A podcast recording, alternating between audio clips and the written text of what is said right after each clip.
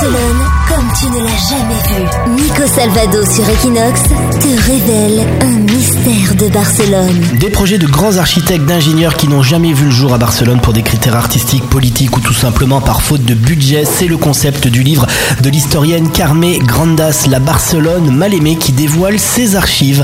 La Barcelone était différente, il y aurait dû avoir un zoo. Dans le parc Güell, la Sagrada Familia à l'origine n'aurait pas été faite par Gaudi mais par un autre architecte qui s'appelle Francisco de Paola de Villar. Par contre, Gaudi, lui, avait imaginé le port de Barcelone avec un front maritime un peu différent de celui qu'on a actuellement. La place Catalunya était différente à l'origine. Il y avait des arcs, des coupoles et des colonnes dessus. Et la place Gloriès, qui est en travaux actuellement, qui est juste à côté de la Torre Akbar, devait être le centre-ville de Barcelone, le centre historique avec le siège de la mairie. Des ébauches, des cartes, des gravures dans ce livre, des projets qui auraient pu faire Barcelone complètement différente. Barcelone, c'est ta ville.